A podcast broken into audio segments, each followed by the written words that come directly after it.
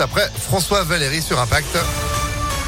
Et non, ce n'est pas Françoise, mais vous auriez pu. Non, c'est Sandrine Ollier pour l'info. Bonjour. Bonjour Phil, bonjour à tous. À la une, une coupure totale du gaz en France, c'est une possibilité. Je travaille sur tous les scénarios, a dit ce matin Bruno Le Maire sur BFM TV. Le ministre de l'économie a aussi évoqué la piste d'une hausse des prix du gaz encore plus fortement qu'aujourd'hui. Fin de citation. C'est évidemment lié à la situation en Ukraine où l'armée russe assiège les principales villes du pays.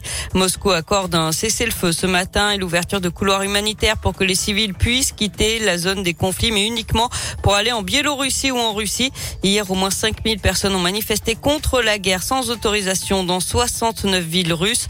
Au moins 3500 personnes ont été interpellées, parfois brutalement, à coups de pied ou de matraque. Le Kremlin avait durci la répression vendredi, punissant de prison tous ceux qui divulgueraient des informations mensongères sur l'armée.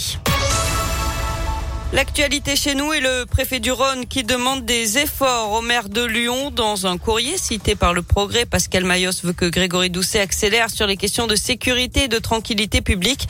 Il souhaite notamment plus de caméras de vidéoprotection et plus de policiers municipaux. D'après lui, l'État a fait sa part et c'est à l'élu de prendre le relais. En octobre 2020, le ministre de l'Intérieur Gérald Darmanin s'était engagé à affecter 300 policiers supplémentaires d'ici l'an prochain sur la métropole de Lyon.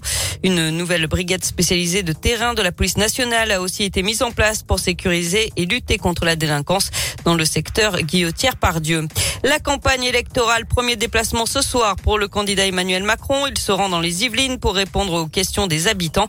Hier, Jean-Luc Mélenchon a rassemblé 15 000 personnes lors de son meeting à Lyon et ce midi, la liste officielle des candidats à l'élection présidentielle sera publiée par le Conseil constitutionnel.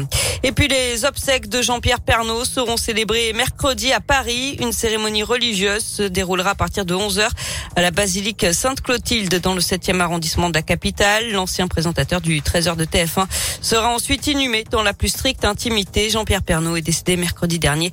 Il avait 71 ans.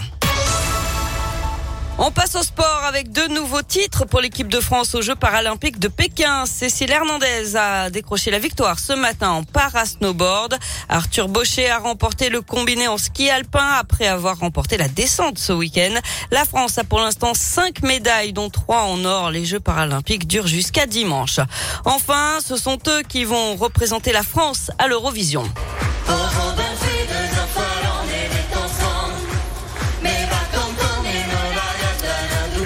Groupe euh, breton Alvan et Aes qui interprètent euh, la chanson intitulée Foulen. Le groupe est arrivé en tête des votes des téléspectateurs, mais il a également été plébiscité par le jury de professionnels de l'émission spéciale qui avait été diffusée sur France 2 samedi soir.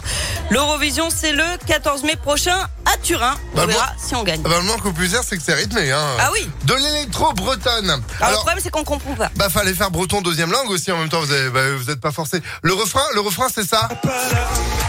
Alors attends, c'est après. C'est euh, Dansara Ganta Daoul Apara. Ah. Bon voilà, c'est ça. Et ça veut dire elle danse avec le diable et alors je danse avec le diable et alors. Voilà, c'est le refrain. Ah bah super, très bien. Vous avez, vous avez 4 heures. Merci beaucoup Sandrine. Non, moins que ça, vous avez moins d'une heure, vous êtes de retour à midi. À tout à l'heure. Allez, à tout à l'heure. La météo, pas de mauvaise